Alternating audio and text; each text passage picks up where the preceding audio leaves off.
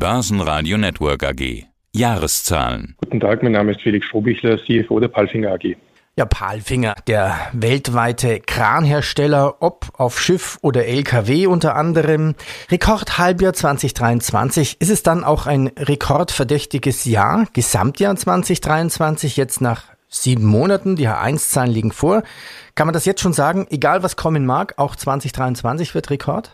Wir haben einen klaren Ausblick gegeben, dass wir für dieses Jahr einen Rekordumsatz von 2,4 Milliarden anstreben und auch ein Rekord-EBIT von 200 Millionen. Das haben wir bereits zum ersten Quartal kommuniziert und diese Guidance halten wir auch aufrecht. Das heißt, wir sind sehr zuversichtlich, gerade jetzt im fortgeschrittenen Zeitpunkt dieses Jahres, dass wir diese Guidance auch gut einhalten können und unser Commitment abliefern können. Nennen wir noch ein paar Zahlen. H1, 63,3 Millionen Euro Konzernergebnis, Umsatz 1,2 Milliarden plus 16 Prozent. Ja, was sind denn die Gründe? Ist quasi wieder alles in Ordnung beziehungsweise im Griff? Die Lieferketten, die Preisanpassungen trotz hoher Inflation? Wir hatten im letzten Jahr eine Situation, wo wir mit massiven Kostensteigerungen im Zuge des Angriffs auf die Ukraine konfrontiert waren. Wir konnten diese Kostensteigerungen aufgrund des sehr guten Auftragsstandes im Jahr 2022 nur verzögert mit Preiserhöhungen weitergeben. Mittlerweile sind alle diese Preiserhöhungen wirksam geworden. Das heißt, das ist ein wesentlicher Effekt im Jahr 2023, dass jetzt alle Preiserhöhungen voll wirken. Zum einen zum Zweiten, wie soeben angesprochen, sind die Lieferketten mittlerweile wesentlich besser und stabiler, wobei besser relativ ist. Natürlich ist diese Verbesserung der Lieferketten ein Ausdruck einer gedämpften Konjunkturentwicklung. Aber die Tatsache, dass wir stabil waren im Output in den Lieferketten, gleichzeitig in den Preisen alle Preiserhöhungen voll wirksam hatten, hat natürlich dazu geführt, dass wir jetzt wieder auf einem guten Profitabilitätsniveau wie vor Corona sind und absolut gesehen auf einem absoluten Rekordniveau. Höhere Preise ist natürlich logischerweise auch ein höherer Umsatz. Wie viel mehr Aufträge sind denn da auch drin im ersten Halbjahr?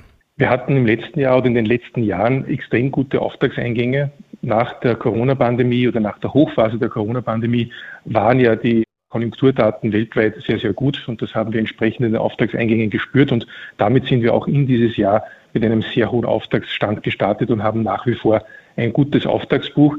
Naturgemäß schlägt sich insbesondere die Konjunkturentwicklung in Europa auch auf den Auftragsstand oder auf den Auftragseingang in diese Region nieder. Und wir spüren naturgemäß hier das deutliche Abkühlen der Bauwirtschaft, das sich in den letzten Monaten sehr stark wiedergespiegelt hat. Wie stark ist denn die Abkühlung? Also wir sehen natürlich jetzt gerade bei Baustarts im Einfamilienhausbereich, aber auch bei gemeinnützigen Projekten, dass hier sehr, sehr wenig passiert. Infrastrukturprojekte laufen weiterhin, aber wir reden hier schon von einem spürbaren Rückgang im Auftragseingang, allerdings wirklich bezogen auf die Region EMEA. Wenn man sich allerdings Nordamerika ansieht, dann ist die Konjunkturentwicklung dort nach wie vor sehr, sehr positiv und die Auftragseingänge sehr hoch. Und wir haben Mühe dort mit unserer Produktion, mit dem Demand der Kunden mitzuhalten. Ja, dann greife ich Nordamerika gleich auf, später nochmal zurück auf Deutschland und die Rezession.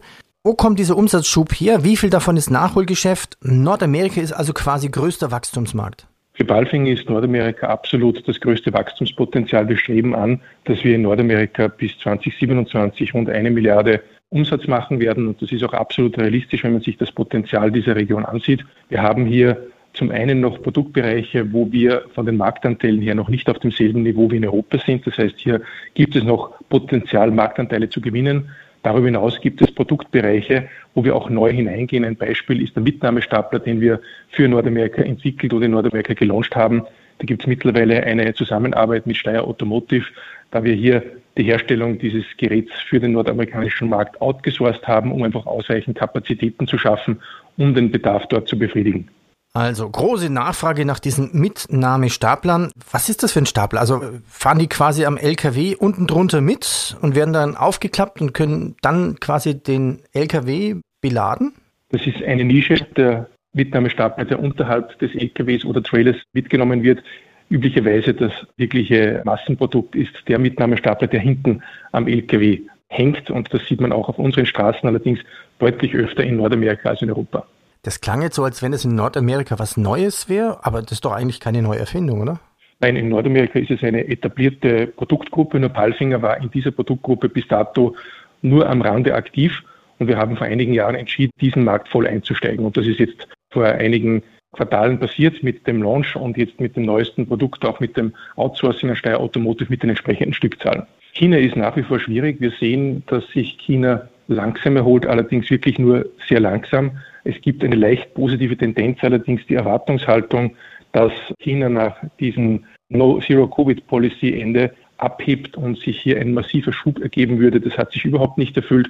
Wir sehen hier sehr verhaltene positive Entwicklungen, hoffen darauf, dass es hier auch Incentives seitens der Regierung in China gibt, um diese Entwicklung wirklich anzuschieben bzw. zu beschleunigen.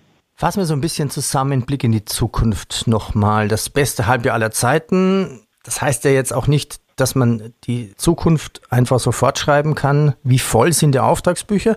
Und nochmal auf diese Rezession betrachtet in Deutschland oder wo ist die Rezession in Europa? Grundsätzlich will die EZB das ja auch erreichen mit ihrer Zinsanhebung, eine Bremse der Konjunktur, jetzt bei 4,25 Prozent Zinsen. Wie blicken Sie in die Zukunft, besonders auf das Jahr 2024?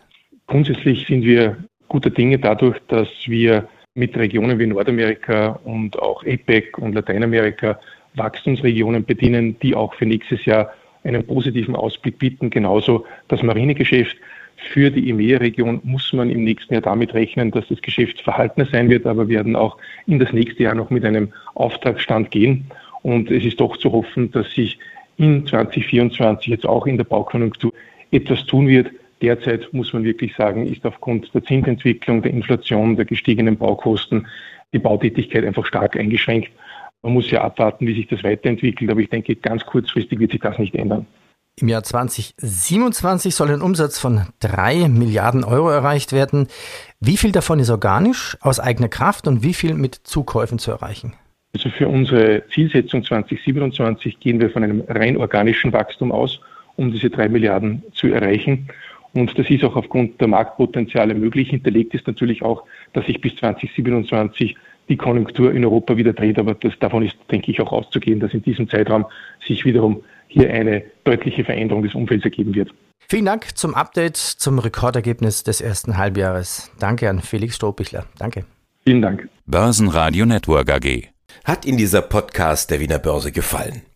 Dann lassen Sie es uns doch wissen und bewerten Sie unseren Podcast mit vollen fünf Sternen. Vielen Dank und bis zum nächsten Podcast. Alles rund um Börse.